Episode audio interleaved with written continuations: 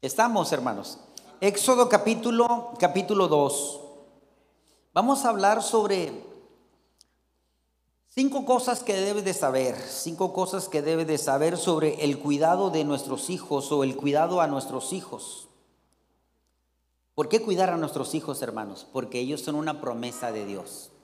Amén. Son una promesa del Señor y, y vamos cuidándoles. Vamos a ir a lo que dice eh, Éxodo capítulo 2, verso 1. En adelante y me siguen con su vista. Dice la palabra del Señor, un varón de la familia de Leví fue y tomó una mujer a una hija de Leví, la que concibió dio a luz un hijo y viéndole que era hermoso, le tuvo escondido por tres meses. Pero no pudiendo ocultar más tiempo, tomó una arquilla de juncos y la calafateó con asfalto y brea y colocó en ella al niño y lo puso en un carrizal a la orilla del río. Y una hermana suya se puso a lo lejos para ver lo que acontecía.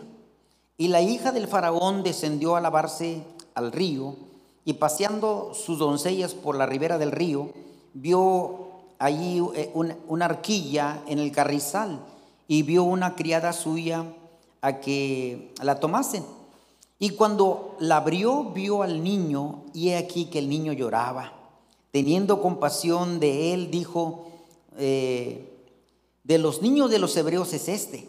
Entonces su hermana dijo a la hija del faraón, iré a llamarte a una nodriza de las hebreas para que te críe a este niño. Y la hija de faraón respondió, ve. Entonces fue la doncella y llamó a quién? A la madre del niño, a la cual la hija de faraón lleva a este niño y críamelo y yo te lo pagaré. Y la mujer tomó al niño y lo crió y cuando el niño creció, ella lo trajo a la hija de Faraón, la cual la prohijó y le puso por nombre Moisés, diciendo, porque de las aguas lo saqué. En aquellos días sucedió que crecido ya Moisés salió a sus hermanos y lo vio en sus duras tareas y observó a un egipcio que golpeaba a uno de los hebreos. Sus hermanos entonces miró a todas partes y viendo que no parecía nadie, mató al egipcio y lo escondió en la arena. Al día siguiente salió y vio a, dos hebreos que reñían. Entonces dijo al que lo maltrataba al otro, ¿por qué golpeas a tu prójimo? Y le respondió, ¿quién te ha puesto a ti por príncipe y juez sobre nosotros? ¿Piensas matarme como también mataste al egipcio? Entonces Moisés tuvo miedo y dijo, ciertamente esto ha sido descubierto. Y oyendo Faraón acerca de este hecho, procuró matar a Moisés. Pero Moisés huyó delante de Faraón y habitó en la tierra de Madián. Y bueno, y hay una historia allí todavía muy bonita. Hermanos, y hasta ahí nos vamos a quedar. Amén, porque lo que me interesaba eran los primeros versos y saber de quién íbamos a hablar, precisamente de Moisés. Siéntense, amados hermanos. Entonces nosotros vamos a cuidar, hermanos, vamos a cuidar a quién? A nuestros hijos. Vamos a cuidar, hermanos, el corazón de ellos. Ustedes saben la situación que estamos viviendo el día de hoy, hermanos, a nivel país, cómo está la situación sobre, sobre la educación a nuestros hijos a los niños de hoy, ¿verdad? Y entonces estaba yo mirando, hermanos, ¿por qué? ¿Por qué, hermanos, tanta hazaña, hermanos, contra los niños? ¿Por qué tanta hazaña? Y esto ha sido de los anales de la historia, hermanos, la situación de no querer a los niños. Bueno, la, la Biblia dice claramente en el capítulo 1 que, que el pueblo de Dios había crecido tanto y se levantó un faraón que no conocía que no conocía a José, no conocía a José. Y el pueblo hebreo había crecido tanto, hermanos, tanto había crecido el hebreo que estaba siendo muy fuerte, muy fuerte para, para lo que estaba sucediendo. Entonces, en el consenso del faraón, tomaron un acuerdo de matar a los niños. ¿Por qué matar a los niños? Porque estos iban a ser fuertes y después iban a enseñorear sobre el pueblo Egipto y ellos eran una nación. Pero ustedes saben que, que esta situación se dio porque una vez hubo una hambre tremenda, una hambruna, y llegó José precisamente ahí, vendido por sus hermanos. Un caos en la, en la familia, pero ahí, hermanos, Dios tenía el cuidado de José. Como Dios tiene el cuidado de tu familia, Dios tiene el cuidado de mi familia y de todas las familias, hermanos, que empezamos a buscar y a descansar en el Señor, Dios tiene un sumo cuidado, hermanos. Dios va a guardar a nuestros hijos, va a guardar a nuestras hijas, las va a guardar en el hueco de su mano santa, pero necesitamos cinco cosas entender o cinco acciones que tomar nosotros. Pero bueno, seguimos con la historia y la palabra del Señor nos sale entonces en el capítulo 1, hermanos, que el pueblo estaba creciendo y mandaron matar a los niños, hermanos, a todos los niños que nacían, todos los que eran hombres, los mataban. Hermanos, tanta hazaña con los niños, porque los niños, hermanos, son promesas.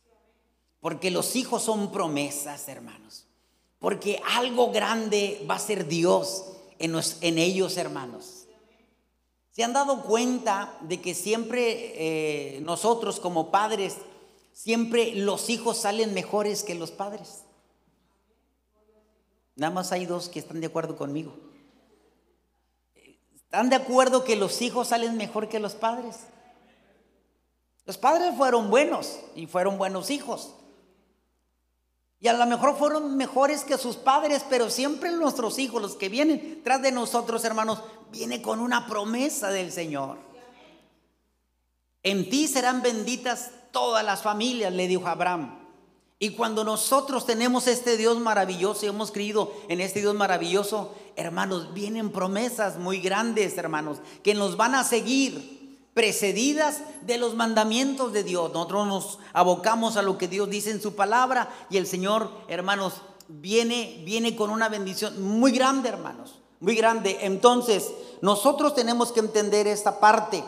Entonces, como venía algo muy grande para el, para el pueblo, malévolamente, hermanos, mandaron matar a todos los niños el faraón para que los hijos no fueran los fuertes de esa nación y que el día de mañana ellos los gobernasen.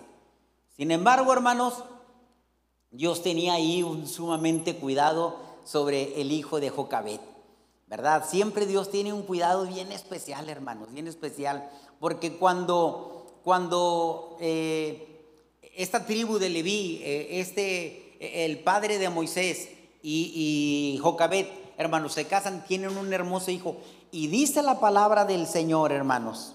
Dice la palabra del Señor que, que tanto Amram como Jocabet, cuando tienen a su bebé, que es de la tribu de Leví, que es Moisés, hermanos, este hombre, hermanos, este hombre, eh, pues hacen una canastilla de, de, palitos de junco, de brea, la calafatean, hermanos, y le ponen un buen sellador para que no se hunda, hermanos, y tienen que soltar a los hijos, hermanos.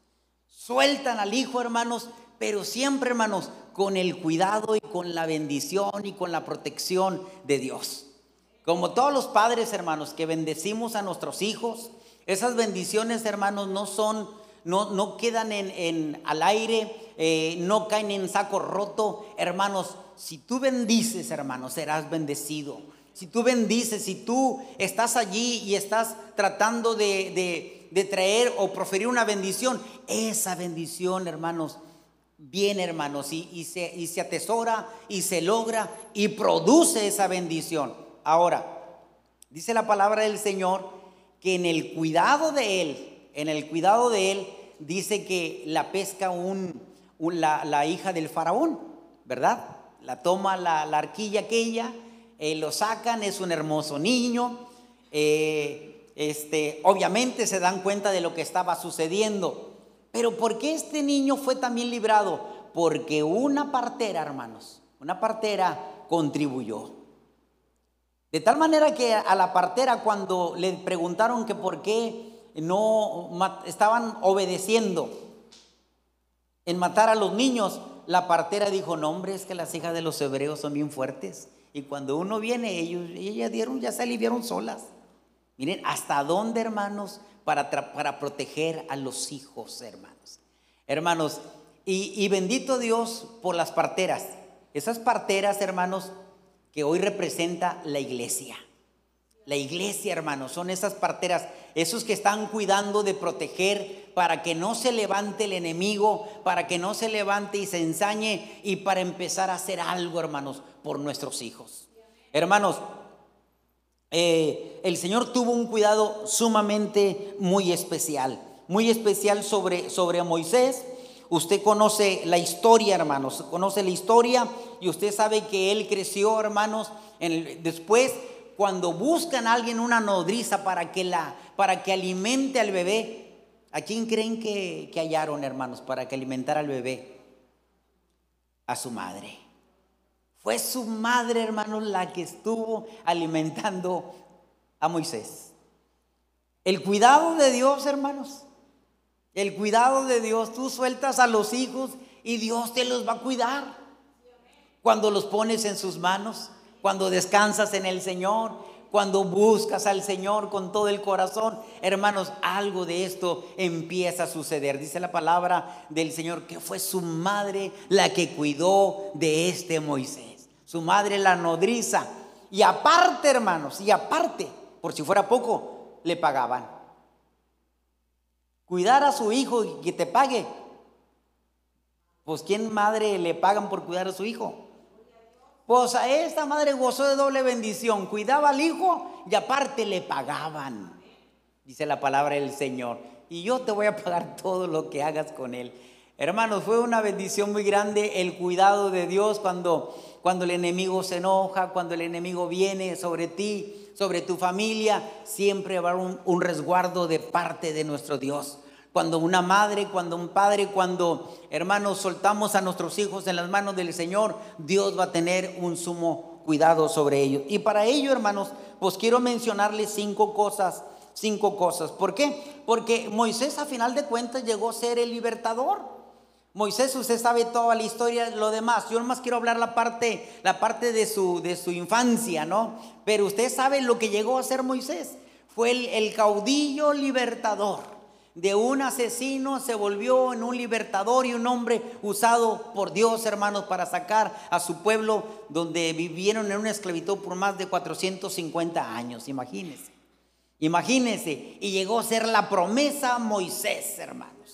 Llegó a ser la promesa de aquel, pueblo libertador y que hoy en día, hermanos, ahí está la nación de Israel. Porque Dios, hermanos, se nos adelanta en el pensamiento.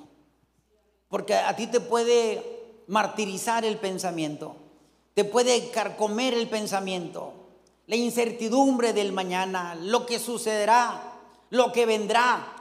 Pero cuando usted deposita su confianza en el Señor, hermanos, Dios va a obrar de una manera milagrosa, hermanos. Milagrosa, mire, una de las cosas número uno que tenemos que hacer nosotros entonces en el cuidado de nuestros hijos es orar precisamente por nuestros hijos. ¿Cuántos están orando por sus hijos? Vamos a ver lo que dice el Salmo 127, verso 3. Salmos 127, verso 3. Pero ¿cuándo vamos a orar por nosotros por nuestros hijos? ¿Cuándo? Siempre. Otra vez, hermanos, ¿cuándo? Siempre, siempre, siempre. He aquí herencia de Jehová, son los hijos, cosa de estima, el fruto del vientre. Es una herencia, es un valor, es un tesoro. Nuestros hijos son tesoros, hermanos. Son tesoros valiosos, hermanos. Amén para todos nosotros. Sean buenitos, sean malitos, sean fellitos, no sean fellitos, son nuestros hijos y tienen un valor especial especial y los vemos nosotros con ojos de amor, los vemos con, con, ojos de proyección, los vemos con ojos, hermanos, de, ternura, de que van a llegar a ser alguien y, y, que van a lograr y que van a alcanzar todos sus logros. Amén. Así vemos a nuestros hijos. La herencia de Jehová, herencia de Jehová son nuestros hijos. Y un tesoro uno lo quiere, uno lo cuida, hermanos. Porque si lo descuida, hermanos, entonces no es el tesoro, no es la herencia. Pero uno regularmente inherentemente, innatamente, hermanos, sabemos nosotros que e, ese lo vamos a querer siempre. Matrimonios que han fracasado, matrimonios que se han diluido, hermanos, y, situaciones que han venido. Sin embargo, los hijos, hermanos, siguen siendo ese tesoro y siguen siendo esa herencia. Una herencia que la vas a querer y que, y que, va a estar, y que van a estar ahí. A lo mejor tú ya no serás nada de él, ya no serás nada de ella, pero ellas seguirán siendo ese tesoro valioso para ti, para los padres. Amén. Entonces, hermanos, ¿qué vamos a hacer nosotros para cuidar a nuestros hijos? ¿Cómo lo vamos a cuidar? Que no salga de la casa, que no crezca el muchacho de 38 años y no se te case. Eso no es cuidar al hijo, hermanos. A los hijos hay que soltarlos, hermanos. Y el Señor tiene que, así como usted fue feliz, usted se casó y tuvo sus hijos, así hay que soltar a los hijos, hermanos. Amén. Me llama la atención de, de, las, de las aguiluchas, de las águilas, hermanos. Cuando tienen sus crías. Y si están dos polluelos ahí en el nido, hermanos, dos polluelos. Me encanta ver esa parte, ¿verdad? Pero el, más fuerte empieza a moverse, a moverse, hasta que vienta al, polluelo, ¿verdad? Y, de modo, alguien tiene que, a volar pajarito, ¿no? Alguien tiene que, que, salir del nido. Hermanos, tenemos que cuidar a nuestros hijos, son un tesoro muy grande. Hermanos, vamos a ver lo que dice, lo que dice el Salmo 144, 12. Pero es una de las cosas, hermanos, que tienen un peso y tienen un gran, gran significado el orar por ellos, el bendecirlos, hermanos. Amén. Sean nuestros hijos como plantas crecidas en su juventud, nuestras hijas como esquinas labradas como las de un, como las de un palacio. Miren nada más. ¿Cómo deben ser nuestras hijas hermosas, hermanos? Y nuestros hijos, ¿cómo deben de ser? Como plantas crecidas, hermanos. ¿A quién no le gustan las plantas? A mí me gustan las plantas. Dicen que cuando ya las plantas nos empiezan a gustar es porque nos estamos haciendo viejos. No sé, no sé qué tan cierto sea, ¿verdad? Pero a mí me gustan, ¿verdad? Ya hace tiempo, de hace rato, me han gustado siempre, no es, ahorita el momento. Pero bueno, eh, hermanos, pero así son los hijos, son, van creciendo y se van volviendo hermosos, hermanos. Eh, el, día, el día de ayer estábamos orando por nuestro hijo que, va para la Ciudad de México y estábamos Elena y yo este, orando por él, bendiciéndolo. Y, y, pues se nos va, va por un, no sé, un par de meses, muy probable. Ya se fue, ya no está aquí en Monterrey y ya se fue. Y estábamos orando, estábamos bendiciendo su vida, guardando su vida, protegiendo su vida. Nos habla, ¿verdad? Y dice, gracias papá, gracias mamá, este, la oración la estoy escuchando, estoy escuchándolos orar por mi vida. Gracias, se los agradezco infinitamente. Hermanos, ver a nuestros hijos, bendecir a nuestros hijos, es, es la parte que nos corresponde a todos, hermanos. Nunca deje de orar usted por sus hijos. Si usted, yo le he dicho una y otra vez, si usted no ora por sus hijos, nadie más lo va a hacer. Piénselo así, si usted no ora por sus hijos, nadie más lo va a hacer. Usted tiene esa responsabilidad de, orar por sus hijos y por sus hijas, hermanos, para que sean hermosas, piedras labradas en esas columnas, hermanos, este, de un palacio. Algo hermoso, hermanos. oír, oír, este, cantar uno a sus hijos, a sus hijas, este, es algo hermoso, es alabar al Señor, es algo que no tiene precio. Entonces, ¿cómo vamos a cuidar a nuestros hijos? ¿Cómo vamos a cuidar, hermanos? Hay que soltarlos, hermanos, pero hay que llevarlos siempre en oración. Amén. Llévelos siempre en oración, hermanos. Dos, ¿cómo los vamos a cuidar a nuestros hijos? Vamos a enseñarles, hermanos, la palabra de Dios a través, dijo David, de dichos y de, y de hechos, hermanos. De dichos y de hechos. San Juan 5:39, eh, en la mañana hablábamos sobre la comunión. La comunión, hermano, no solamente es orar, sino también, bueno, abarca no solamente la oración, sino nuestra, nuestro devocional, la palabra del Señor. Hermanos, llénese de la palabra del Señor. No se llene, no se llene de lo que usted ve, de lo que usted oye. No se llene de lo que comentan, de lo que dicen. Llénese de la palabra. Porque la palabra del Señor es vida. Porque la palabra del Señor es esperanza. La palabra del Señor es fortaleza. Es confianza. La palabra del Señor, hermanos, es promesa. La palabra del Señor, hermanos, vivifica. Te da vida, te da ánimo, te da ímpetu, te da fuerza la palabra del Señor. Hermanos, y, cuando la palabra del Señor dice en San Juan 5:39, dice, escudriña las escrituras, porque a vosotros parece que en ellas tenéis la vida eterna. Ellas son las que dan testimonio de mí. Dice, escudriña. No dice, léelas. Dice, escudriñala. Hazle preguntas.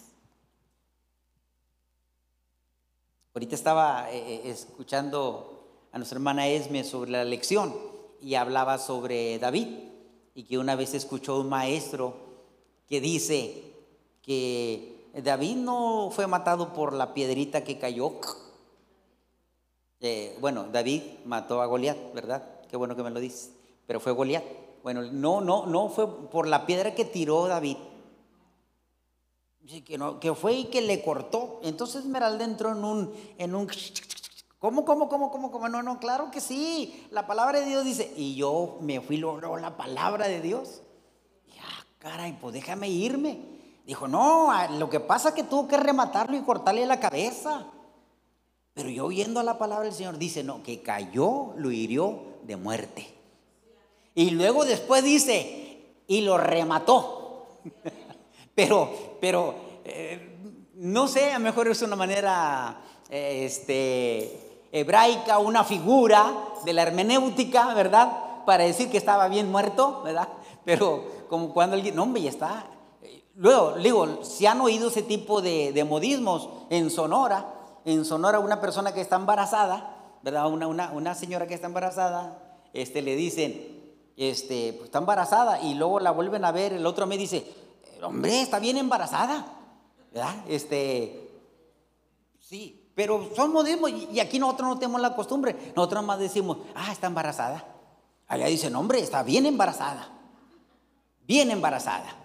Para decir que ya creció, que ya, ya va a punto de dar a luz. No, está bien. Pero son modismos. Entonces, pero no, dice la palabra que con esa piedra que cayó, quedó en, el, en la cabeza del, del Goliat, ¿verdad? Y cayó y dice, y lo hirió de muerte. Así dice.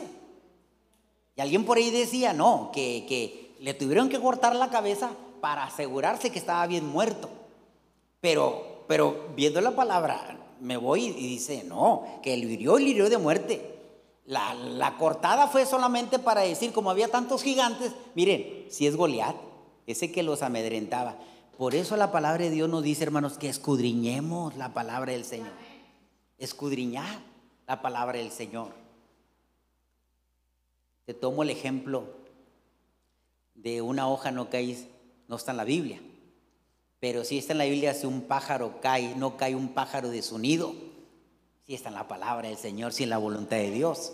Entonces, tenemos que escudriñar la palabra del Señor, hermanos. Escudriñarla, ¿verdad? Para que alguien decía, como dice en la Biblia, este, no podemos evitar que los pájaros vuelen sobre nuestra cabeza, pero sí que hagan nido y eso no dice en la Biblia, eso le dijo Martín Lutero, hablando del pensamiento. Pero a veces hay dichos que los decimos, pero tenemos que ir nosotros a la palabra del Señor. Yo les he dicho a mis hijos, si ustedes le dan al Señor, Dios los va a bendecir. Yo un día venía en el carro con, Sofía, ¿verdad? Y le dije, Sofía, tú has vivido esta experiencia, hija. Yo sé que tú pues solamente a veces haces el aseo o así, no estás estudiando, pero tú no has visto esta experiencia de, del darle a Dios. Porque la Biblia dice, dad y se os dará medida buena, apretada y remecida y remozada. Y yo te lo digo, hija, yo entre más yo le doy a Dios, Dios más me da a mí. Y lo me dice, sí, papá, yo ya tuve esa experiencia. Una vez, dijo, una vez eh, cuando estaba orando por los diezmos, yo dije, bueno, voy a dar esto, pero es lo único, traía, creo que eran 200 pesos, eran 200, diga, era lo único que traía y lo di, papá. Lo di porque creo lo que, por lo que se dice, ¿no? Lo que se estaba predicando, lo que se estaba enseñando, dad y se os dará. Y, y cuando dije, ay, y cuando miraba mi billete dije, si lo doy me quedo sin nada. Yo creo que muchos les pasa así aquí en la iglesia, ¿verdad? Bendito sea el Señor. Bueno, hermano. Pero ella pensando en el dicho y en la palabra, dijo, bueno, pero pues voy a probar a Dios. Y ese día, ese día por aquí hubo una hermana, dice, dice, dice ella, ¿verdad? Y cuando ya abrió, ella ni se imaginaba, le habían dado tres mil pesos. ¿Eran así? ¿O dos mil pesos? Dos mil, me exageré, le exageré. Ustedes saben, hermano, los predicadores siempre vamos más allá. Dos mil pesos. Y cuando lo vio dijo, eran dos mil pesos, papá. Mira todo lo que me dio el Señor. De 200 que estaba en la duda si lo daba o no lo daba. Hermanos, vayan a la palabra del Señor. Dijo la maestra, no nomás de lo que digan, sino vayan, corroboren con la palabra del Señor. Que tus dichos, hermanos, tus hechos. Entonces, una parte de la administración, así es, hermanos, así es. Entre más nosotros quedamos quedarnos, hermanos, más nos va a faltar. Pero si nosotros somos fieles al Señor, digamos, esto del Señor y punto, es del Señor, el Señor te va a bendecir. ¿Cuánto lo, han, ¿cuánto lo han experimentado? Todo lo hemos experimentado. Todos, hermanos. Y no hemos, hemos estado en una situación así. Es lo único. Lo único. Bueno. Solamente para enseñarles a nuestros hijos, enséñeles la palabra de Dios con dichos y con hechos, hermanos.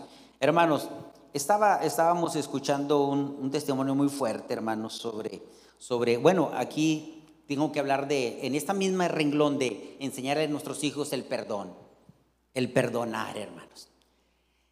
Y me estaba enseñando Elena y una, una, una me dijo, mira, me, encanta cómo habla esta mujer, me dice, me encanta, por la manera firme, constante y, persuasiva, dice, para, para hablar. Una psicóloga, hermanos, María Rojas, Mariam Rojas se llama ella. Ella habla de las cosas que tenemos que hacer cómo cuidar a nuestros hijos. Y en una de las partes ahí que, que, me hizo clic, dijo ella, dijo, ah, como yo soy psicóloga y terapeuta, eh, ella es, es española, dice, fui a Camboya, dijo, donde hay un lugar allí donde eh, han violado a muchas niñas de 8 a 12 años y viven en una desgracia, dice y yo fui como terapeuta, yo mis ejercicios es ponerles a escribir allí en el, en el piso y que me cuenten, ¿verdad?, este, su situación. Y dice que la, amiga de, ella, de, de, de Marian Rojas, le dijo, ven, yo quiero que les des una terapia, que estés acá. Y yo fui, dijo. Dijo, y pues bueno, dice, allí me topé con una, una niña de 12 años. Esta niña de 12 años, ella dijo, este, me dijo, ¿me permites? ¿Me permites contarte mi historia? Le dijo la niña. Y le dijo, sí. Dijo, bueno, yo fui una niña este, que mis abuelos fueron y me dejaron, ¿verdad? Este, a, a una casa. Y me dijo mi abuela, aquí te vas a quedar vas a hacer lo que te digan, eh, vas a trabajar, así y así, así. Y me abandonaron a, mi suerte, dice la niña. Y dice, el hombre de ahí abusó de mí muchas veces, hasta que dije yo, no puedo seguir yo así, no puedo seguir así. Y me acordé de alguien, dijo que me habían hablado, ¿verdad? Este, y que podía yo llegar con él. Yo llegué con ese señor, me escapé, 12 años, hermano, estoy hablando de, dice ella, 12 años. Y dice, me escapé, estamos hablando de Camboya, y dice, me escapé y cuando llegué a donde estaba él, me dijo, yo no te puedo tener aquí, pero, pero te voy a llevar con un misionero. Y lo llevó con un misionero católico, ¿verdad? Un misionero católico. Y dice que llegó allí, y cuando llegó allí, este, le dijo, lo primero que miró era una cruz y a un Cristo, ¿verdad? crucificado. Y dice que la niña le dijo al misionero, le dijo, ¿y ese quién es? Porque ellos pues son musulmanes. Y dijo, ¿y ese quién es? Este, y dijo, no, pues ese es Jesús. Jesús, sí. ¿Qué hizo? No, pues los suyos lo, lo crucificaron, lo mataron. Dijo, igual que a mí. También me, bueno, a mí no me mataron, pero sí me causaron mucho daño, mucho daño.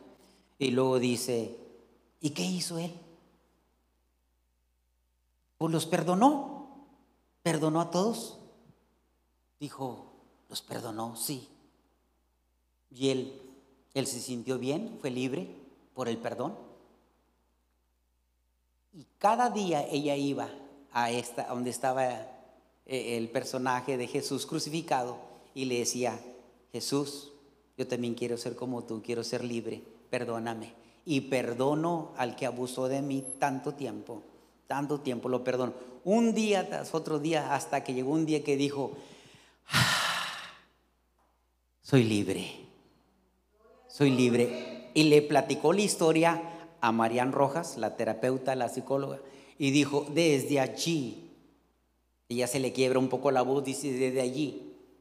Toda persona que viene a mi consultorio, lo primero que yo le digo, ¿tienes algo contra alguien? Si tienes algo contra alguien, tienes que perdonarlo. Porque el perdón te va a traer libertad. Iglesia, nosotros hemos predicado mucho del perdón. Y tenemos que perdonar. Y a veces no tanto por la persona, sino por usted. Por el daño que uno se puede hacer al no perdonar. Suelte, hermanos. Usted tiene que hablar con sus hijos y tiene que hablar con sus hijas y tiene que decir, perdona, hija. Perdona para que seas libre, perdona para que seas libre. No puede vivir con el rencor. Hemos platicado con muchas familias, hermanos, y, y siempre en la plática de repente empieza alguien a llorar. ¿Y qué pasa? Es que me hizo tanto daño. Es que el daño se lo está haciendo usted cuando hay alguien que lo perdonó y que sufrió más por todos nosotros, hermanos y que nosotros no podemos regresar el tiempo, pero sí podemos hacer algo, perdonar y ser libres. enséñale a sus hijos a perdonar. Dos, tres hermanos. Tres, ¿qué vamos a hacer por ellos para cuidar el corazón de nuestros hijos? Bueno, vamos a orar, hermanos. Vamos orando, ¿verdad? Por, por, pues por el faraón, hermanos. Cuando hablo del faraón, hablo por el gobierno, hermanos. Vamos a orar por el faraón, hermanos, y a orar por las parteras. Proverbios 29, 2. ¿Por qué por el faraón? Porque el Señor dice, hermanos, que oremos por nuestras autoridades. Los que están en, en, eminencia, que oremos para que vivamos quieta y reposadamente. Tiene que orar por su autoridad. Cuando los justos dominan, el pueblo se alegra. Mas cuando domina el impío, el pueblo gime. Y así está el pueblo, hermanos. Así estamos en una situación así de que no podemos, hermano, no podemos hacer mucho. Nos están tratando de gobernar a nuestros hijos, hermanos, a cambiarle su identidad, a cambiarle su sexo por una ideología. Esa es una realidad, hermanos. Que ellos a los cuatro años que entren al kinder, tres años, que ellos ya sepan lo que quieren ser y que lo dejemos ser. Eso es algo aberrante, algo que atenta, hermanos, contra el principio, contra lo divino, con, lo propio, con lo correcto. Es una aberración, amados hermanos. Una aberración. Entonces, ¿qué vamos a hacer nosotros? Nosotros, hermanos, vamos a orar por nuestras autoridades. Ahorita está detenido todavía, pero 15 días tienes para recibir literatura, la literatura del nuevo del gobierno, hermanos, de la educación de la SEP. 15 días para meter un amparo. Aunque usted meta un amparo, hermanos, usted todo, todo el, el salón se ampara, se protege. Si nosotros no hacemos algo hoy, amados hermanos, el día de mañana va a ser demasiado tarde. Dios bendiga las parteras, Dios bendiga la iglesia, que todavía está ahí, hermanos, avanzando, avanzando con una escuela dominical, con una enseñanza y enseñándole a nuestros hijos, a nuestras hijas. Pero si nosotros hoy no venimos, mañana tampoco, hermanos, vendrán nuestros hijos. O sea, eso es algo de la tarea que nos corresponde a cada uno de nosotros, hermanos, ir avanzando, avanzando y enseñándoles a nuestros hijos. Vamos a orar por la autoridad, por el faraón. Vamos a orar para qué? Para que vivamos quieta y reposadamente. Así dice la palabra, para que vivamos quieta y reposadamente. Pero lo, hemos dejado, hermanos, lo hemos dejado. No tenemos, no tenemos gente temerosa de Dios, hermanos, allí. No tenemos gente, sí la hay, pero cuando digo no tenemos es porque es la mayoría, los que son impíos, los que nos gobiernan, hermanos, son impíos. ¿Cuánto tiempo nosotros nos perdimos esa parte de que no, no te, la política no te metas en la política? Miren, la política es buena, los malos son los políticos. Es como todo, hermanos. El evangelio es bueno. Los malos son los evangélicos. ¿Me explico? O sea, es esa, esa parte hay que entenderla. El pastorado es bueno, lo malo somos los pastores, los malos. ¿Me explico? Y así nos vamos.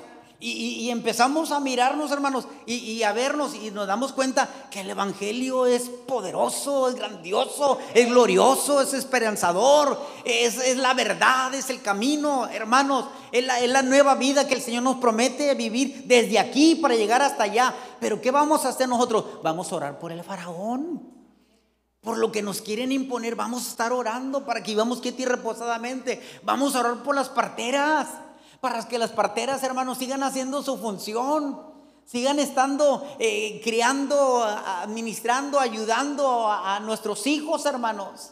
Las parteras son la iglesia, somos nosotros, hermanos, que tenemos que seguir viendo por los niños, por la niñez. Hermanos, acuérdense de aquella anécdota que yo les platicaba, hermanos, tan, tan bonita, ¿verdad? Porque se queda, hermanos. Acuérdense del ratón que no dejaban morir que no dejaba dormir a los Gutiérrez. ¿Se acuerdan de esa rata que no dejaba dormir? Y que dijo, le dijo, oye Pancho, levántate y pon una, una trampa para que, para que no tenemos. Pues ve, cómprala porque no me deja dormir esa rata miserable. Un ratón, ¿verdad? Hermanos, y, el siguiente día se va a comprar don Pancho, a comprar su ratonera para, para que ya deje dormir a su señora porque no dormía ella ni tampoco ya dormía él porque no lo dejaba dormir ella. Hermanos, y cuando escucha al ratón de que iban a comprar una trampa, no, hombre, va le dice a la gallina, la gallina ni le hizo caso, le dijo al, al, borrego tampoco y a la vaca y nadie le hizo, al perro también, fue el primero, después la gallina, después el borrego y después la vaca. Y nadie le hizo caso, hermano. Dijo, ese no es mi problema, es tu problema. Hermanos compraron el, ratón, digo la ratonera, eh, don Pancho la puso atrás de la estufa, en la madrugada, hermanos, se oye que cae la trampa, hermanos, va, Pancho, levántate, levántate, ya cayó el ratón, ahora sí, rata miserable, caíste, hermanos, va, y Pancho no se quiso levantar, se tuvo que levantar la señora, cuando se levanta la señora y mete la mano, lo muerde, la, era una víbora, y la mordió, era venenosa.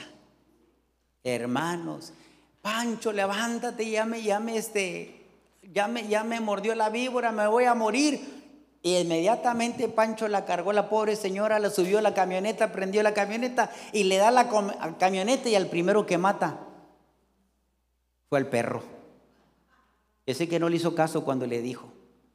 Hermanos, agravó la señora, Hermanos, el doctor le dijo, tienes que hacerle un caldo de gallina.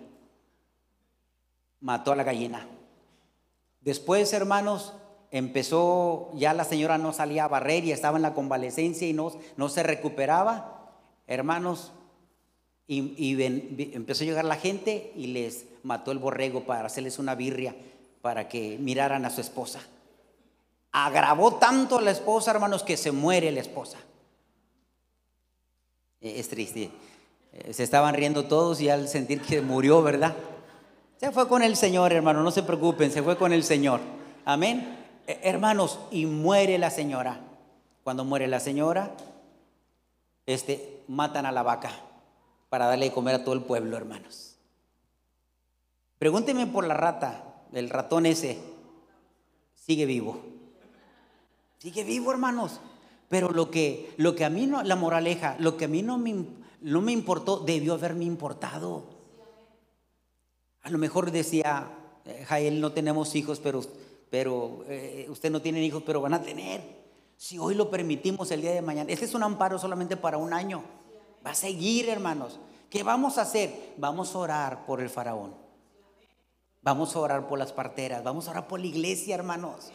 Porque ni las mismas puertas del infierno prevalecerán contra ella. La iglesia tiene que seguir, tiene que seguir, tiene que seguir, tiene que seguir. Porque la iglesia, hermanos, le costó a Jesucristo su precio de sangre en la cruz del Calvario. Y a eso tenemos que seguir, y a eso tenemos que seguir avanzando, y en eso tenemos que seguir descansando y caminando. Entonces, hermanos, entonces ya dijimos número uno, orar por nuestros hijos siempre. Número dos, enseñarles la palabra con dichos y hechos. Número tres, orando hermanos por el faraón y orando por las parteras. Y número cuatro, ah, bueno, Timoteo 2, 1 al 2 es el pasaje que yo les cité. Y número cuatro, vamos a poner, hermanos, la cesta en el río, confiando que Dios los protegerá.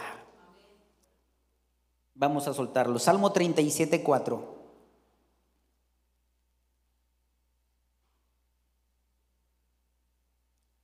¿Por qué Satanás le tira mucho a los niños? Hermanos, porque los niños son promesa. Amén. El día de mañana yo no estaré, usted ya no estará pero ellos seguirán si Cristo no ha venido. Y ellos son los que estarán levantando el estandarte, hermanos. Ellos seguirán con la estafeta que usted les dejará. Pero usted tiene que esforzarse, hermanos. Usted no puede, caer en la holganacería y en la flojera y en el desinterés. Deleítate a sí mismo en Jehová. Él concederá las peticiones de tu corazón. Pero queremos solamente las peticiones del corazón sin deleitarnos. Encomienda a Jehová tu camino, confía en Él y Él hará.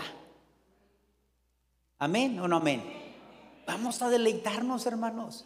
Cuando usted, usted venga a la iglesia, deleítese. Deleítese, adórele, hermanos. El Señor tiene el control de todas las cosas. Deleítese, encomiende Jehová su camino, espere en Él. Él lo va a hacer, hermano. No lo va a hacer usted. Él promete hacerlo, pero te pide algo a ti: que te deleites, que te goces, que no te preocupes, que no te estés martirizando, que no estés pensando, que no estés imaginando, sino que te deleites, que lo hagas una práctica, una vivencia, que empieces a orar, que empieces a alabar, que empieces a darle la gloria y la honra al Señor. Que el diablo no te robe tu gozo, que el diablo no te robe tu tranquilidad y tu paz, que usted pueda bendecir el nombre del Señor con toda la libertad y con toda la confianza de que el Señor está escuchándote, que el Señor te está atendiendo y que el Señor va a hacer y cumplir las peticiones de su corazón. Pero una cosa usted tiene que hacer es deleitarse. Deleítese. Deleítese, adórele, llórele, pero llórele Él en adoración, en entrega y decirle, Señor, mi vida está en tus manos, Señor, mis hijos están en tus manos, Señor, he confiado en ti, Señor, sé que veré la gloria suya, Señor. Mire, hermanos, cuando Sixto Porra le dijo a su mamá, le dijo, mamá, ¿por qué? Si sabías que yo iba al infierno, mamá, ¿por qué tú, este, pues no te vi, no te vi este, hablarme de una manera desesperada de que yo me convirtiera, sino que me dejaste, Sama, me dejaste. Sabía que oraba solamente, sabía que... Dijo, hijo, es que yo ya sabía que te ibas a convertir porque yo me deleitaba en Dios, porque yo confiaba en Dios, porque es una promesa de Él, de creer en el Señor Jesucristo y serás salvo tú y tu casa, porque es una promesa, por eso yo tenía mi confianza en el Señor. Yo sabía que tarde o que temprano tú ibas a venir a los pies de Cristo. ¿Me explico, hermanos? O sea, hagamos una realidad la palabra, lo que aprendemos, hermanos. Llórele al Señor, deleites en el Señor y confíe en el Señor. Y Él lo va a hacer todo, lo va a hacer. Pero queremos que, todo pase, que todo suceda. No va a suceder así. Usted tiene que permanecer. Usted se tiene que levantar. Usted tiene que orar. Usted tiene que clamar. Usted tiene que llorar. Usted tiene que buscar. Usted tiene que avanzar. Usted tiene que practicar. Usted tiene que vivir en comunión. Usted tiene que andar, amados hermanos. No podemos solamente dormirnos en nuestros laureles. No. Deleítate a sí mismo en Jehová y Él concederá las peticiones de tu corazón. Hermanos, deleitémonos, gocémonos en el Señor. Aprovechemos los tiempos, hermanos. Los tiempos que a veces no podemos estar. Porque si aquí no podemos adorar al Señor, ¿ustedes creen que afuera lo van a hacer? Si este es el lugar, hermanos, para adorar al Señor, ¿usted cree que afuera lo va a poder hacer? Poner entonces, hermanos, en la cesta, en el río, confiando que Dios, hermanos, lo protegerá. Vamos a soltar, hermanos. Decía mi chamaco, ¿verdad? por la experiencia de lo que estoy hablando del cuidado de los hijos. decía mi, chamaco, le decía, Elena manejó de Monterrey para acá, eh, y, y dice que en uno de esos tramos, que dijo mamá, siempre que voy a la iglesia y toco ministro y estoy con los hermanos, entiendo que ese es mi lugar y no acá donde yo estoy. Ese es mi lugar. Dios tiene algo para mí. Dijo mi, esposo, amén, hijo. Este es tu lugar. Y qué bueno, hijo. No sabes qué tanta felicidad traes a mi vida, satisfacción a mi vida. Amados, usted tiene que seguir adelante y confiar en el Señor. Tarde que temprano sus hijos, sus hijas y todos estarán en este lugar, porque no hay lugar mejor. Dijo el salmista que había experimentado tantas y había vivido tantas vivencias, dijo, mejor es un día en sus atrios que mil fuera de ellas. ¿Quién entiende este pasaje, hermanos? ¿Quién entiende este pasaje y no pueda levantar sus manos y decir si es cierto? Mejor es un día en sus atrios que mil fuera de ellos. Escogería estar antes a la puerta de la casa de mi Dios que habitar en las moradas de maldad. Yo me alegré con los que me decían, a la casa de Jehová iremos. Qué hermoso que hoy podemos, hermanos, adorar al Señor y que podemos alabar al Señor. No sé qué días o qué tiempos vamos a vivir nosotros, no lo sé. Sé que el Señor no nos dejará, no dejará su iglesia. Pero si hoy se levantan contra nuestros hijos para cambiarles su identidad, el día de mañana se levantarán contra la iglesia directamente,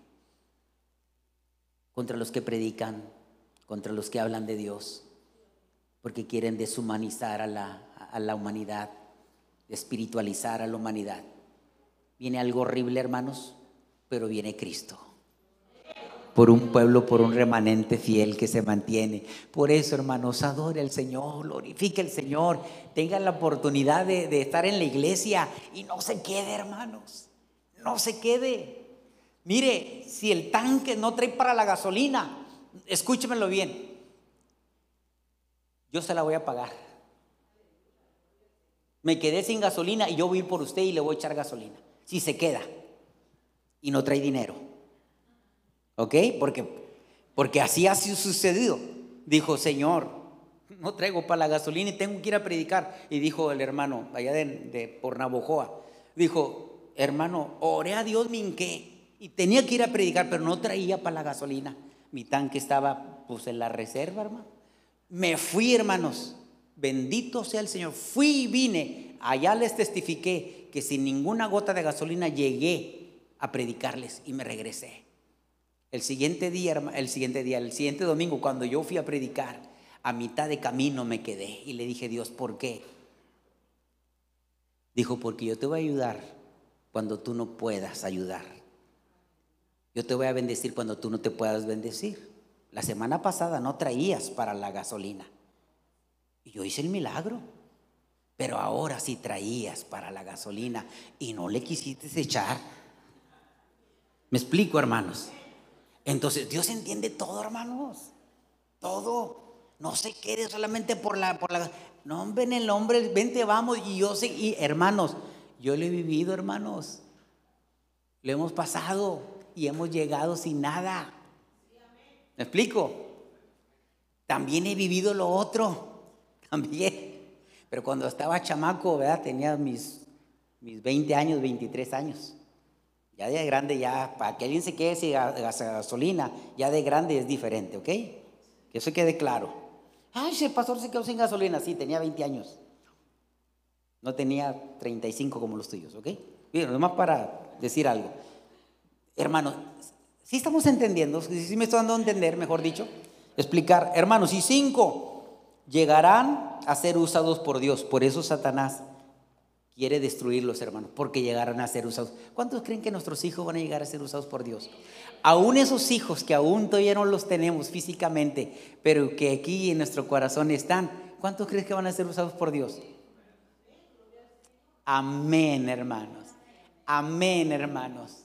Amén. La sonrisa de un niño te dice que vive Dios. Amén. Ve a un niño, hermanos, si usted ve al niño y ve su sonrisa y dice este, qué lindo es Dios. Hermanos, de los niños y de, las, y de los que amaman fundó en la fortaleza para hacer callar al enemigo y al vengativo. Y esos vengativos, hermanos, con el perdón de esa niña de 12 años que fue abusada y que perdonó, hizo callar a todos los enemigos, hermanos, porque se liberó. ¿Por qué no levantarnos en esta hora, hermanos, y orar por nuestra familia, por nuestros hijos, por nosotros? Y yo les voy a pedir algo, que pasemos al altar. Y que, que agarremos cada quien un rinconcito, hermanos, o aquí paraditos. Aquí paraditos, aquí hay dos, miren, aquí está, ahí está Esmeralda y Fidel, aquí está aquí está nuestro hermano Mani, nuestra hermana Viri, aquí están estos prometidos, y aquí está nuestra hermana Lupita, y oramos por Abel, hermana, ¿verdad? Y por, por Amy, y vente, y, cada quien, hermanos, si están los, eh, el, hermano Javier, pues, pues ahí se pueden parar y orar por, por, por Javier, y, por los nietos que están aquí, mire, está el nieto atrás de usted. Y empiecen, hermanos, y empiecen, hermana Caro, y ustedes tienen sus hijos, vénganse también. Y, más, vente, si tú no oras por los tuyos, acuérdense, nadie va a orar por los suyos, hermanos. Y así, y, aquí está Tona, ¿verdad? Y puede venir y decir, bueno, no, no, estoy yo, estoy el hijo, pero un día me voy a casar y voy a tener hijos también y, y los pongo en las manos del Señor. Y así, hermanos, así cada uno allá, nuestro hermano Manuel tiene también sus hijos. Ahí está de la Rosa también. Y aquí está nuestro hermano Eduardo, Jesús Eduardo, los dos Eduardo, está otro Eduardo acá, ¿verdad? Y ustedes pueden orar por sus, por sus esposas y sus hijos que van a tener. Y bueno, y pueden orar por sus padres también. Padre maravilloso, en el nombre de Jesús. En esta hora estamos delante de su presencia, Señor. Estamos delante de usted, Señor. Obra, Espíritu Santo. Señor, ¿cuántas cosas tenemos que hacer nosotros? Y una de ellas, Señor, es nunca olvidar nuestra comunión contigo.